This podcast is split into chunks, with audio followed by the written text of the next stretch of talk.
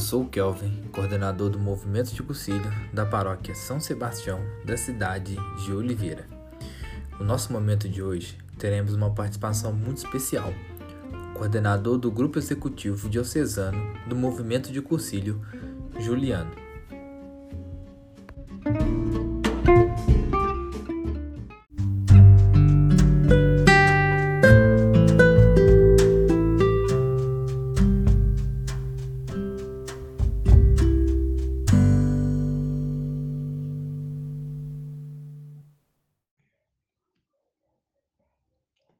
Queridos amigos e amigas cursilistas, saudações decolores, paz e alegria. Sou Juliano, atual coordenador do Movimento de Cursilhos de Cristandade em nossa Diocese de Oliveira. Participei do 31º Cursilho para Jovens da Diocese e sou membro do Grupo de Cursilistas Jovens Santa Dulce da Paróquia Nossa Senhora das Dores, em Itaguara, onde resido. Que alegria podermos nos encontrar novamente através desta curta mensagem. Convido-os a meditarmos sobre a necessidade de perseverar mesmo diante das adversidades e descobrirmos juntos como adotar essa postura, ou seja, quais atitudes nos tornam cristãos perseverantes.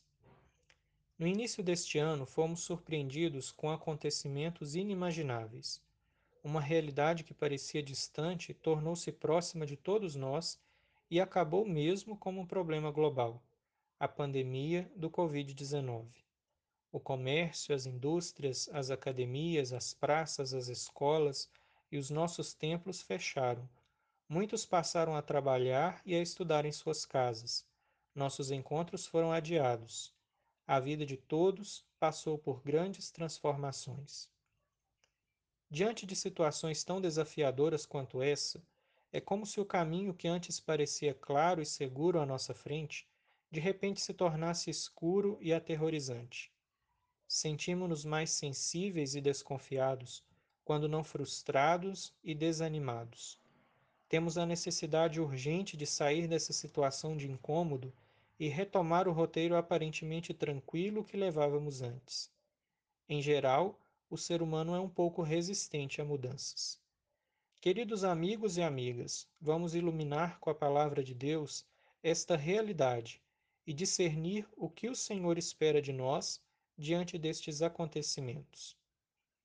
No Evangelho segundo João, capítulo 14, versículo 6, Jesus revela ao discípulo Tomé que ele é o caminho, a verdade e a vida.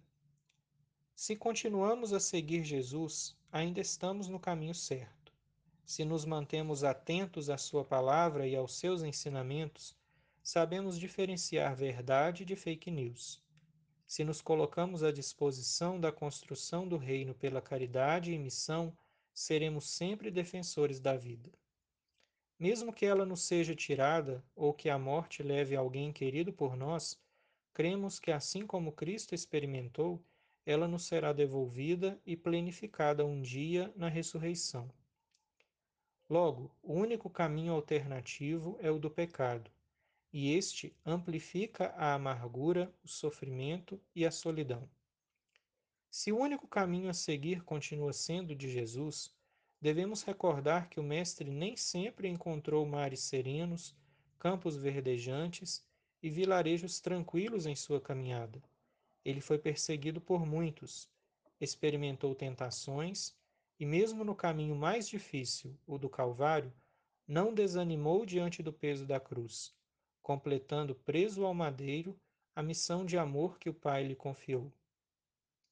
Em outra passagem bíblica, ainda no Evangelho segundo João, capítulo 15, versículos de 1 a 17, o Senhor convida seus discípulos a permanecerem no seu amor. Jesus se compara à videira e diz que, assim como os ramos não podem dar fruto se não se mantiverem unidos à videira, também os discípulos não produzirão frutos se não permanecerem nele.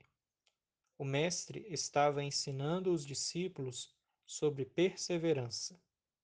Permanecer significa ir até o fim, mesmo diante das adversidades.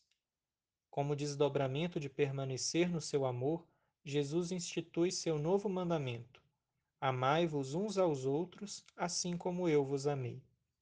Quem ama o Senhor, ama seu irmão. A fidelidade a Cristo inspira fidelidade ao irmão, à comunidade que construímos. A presença de Jesus é garantida no encontro em comunidade. Caros cursilistas, neste triênio iniciado no ano passado e continuado neste e no próximo ano, o movimento de cursilhos propõe como temática uma reflexão sobre sua identidade como caminho de santificação, iluminada pela passagem bíblica do Evangelho segundo Lucas, capítulo 6, versículo 36. Sede misericordiosos, como vosso Pai é misericordioso. Em 2019, ao desenvolver a dimensão da vocação, concluímos que pelo batismo somos chamados à santidade. Neste ano, sob novo enfoque, o do profetismo, nosso movimento convida-nos a recordar que no caminho rumo à santidade devemos ser profetas da esperança, profetas da misericórdia. Se desejamos permanecer junto ao Senhor, se queremos continuar na trilha da verdade e se o nosso anseio é prosseguir nesse caminho de santificação, como agir quando algum obstáculo se coloca à nossa frente? Principalmente quando ele se agiganta diante de nós, como a realidade desta pandemia? Amigos e amigas, a resposta já nos foi dada pelos primeiros cristãos. No livro dos Atos dos Apóstolos, capítulo 2, versículo 32, o autor bíblico reconhece que eles eram perseverantes em ouvir o ensinamento dos apóstolos, perseverantes na comunhão fraterna, na fração do pão e nas orações. Acompanhando a linguagem proposta pelas diretrizes gerais da ação evangelizadora da Igreja no Brasil para o período de 2019 a 2023, podemos associar essas atitudes dos primeiros cristãos a quatro pilares, mas nosso movimento quis ir além e nos propôs cinco pilares: palavra, pão, caridade, ação missionária e misericórdia. Edificando-se a partir deles, conseguiremos transformar nossos grupos, nossas pequenas comunidades de fé e nossas estruturas de serviço, enfim, nosso movimento em uma verdadeira casa, construção de Deus. O pilar da palavra ressalta a importância da Sagrada Escritura na iniciação à vida cristã e na animação bíblica e da pastoral. Na palavra, encontramos a razão de nossa esperança e o sentido de ser e viver cristão. Precisamos inserir no nosso cotidiano a experiência da Lexio Divina, a leitura orante da Palavra de Deus assim como buscar oportunidades de formação que nos ajudam a interpretar, entender e atualizar a palavra em nossas vidas. O pilar do pão valoriza a liturgia e o cultivo da espiritualidade, centrada na Eucaristia, na fração do pão.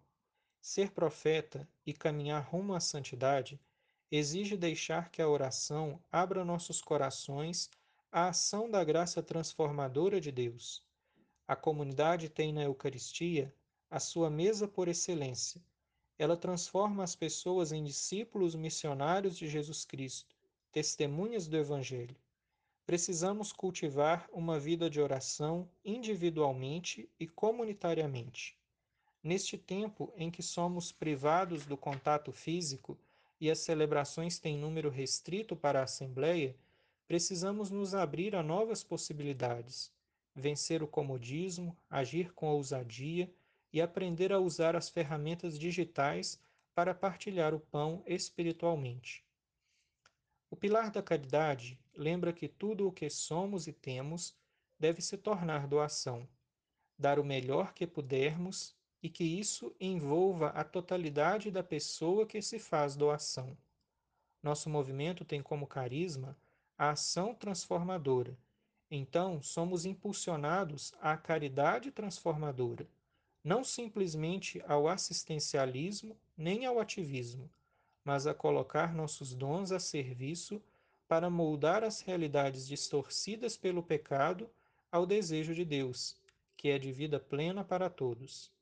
precisamos estar mais atentos às necessidades de nossos próximos, que além de bens, podem ser de palavras de conforto, de apoio e de orientação.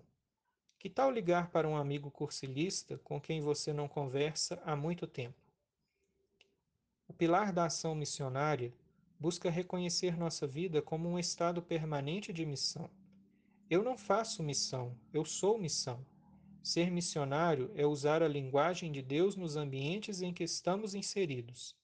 Para isso, temos de ser íntimos de quem vamos interpretar e anunciar. Sejamos profetas da intimidade com Deus.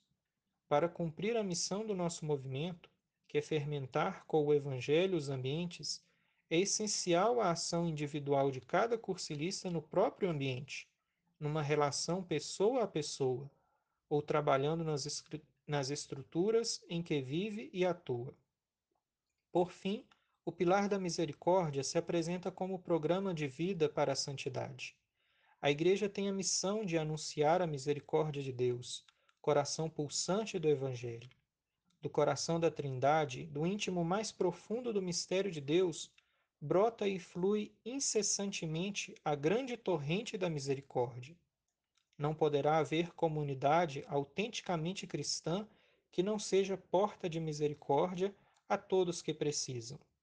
Queridos amigos e amigas, esses são os pilares que nos ajudam a permanecer firmes, bem edificados, mesmo diante das adversidades. Nos evangelhos segundo Lucas e segundo Mateus, Jesus compara quem ouve e coloca em prática suas palavras como um homem sensato que construiu sua casa sobre a rocha. Caiu a chuva, vieram as enchentes, os ventos deram contra a casa, mas a casa não desabou. A pandemia irá passar, ainda não sabemos precisar quando. Outros desafios certamente irão se apresentar a nós, mas se permanecermos no Senhor, que é caminho, verdade e vida, poderemos vencer qualquer obstáculo, pois nossa casa estará edificada sobre a rocha.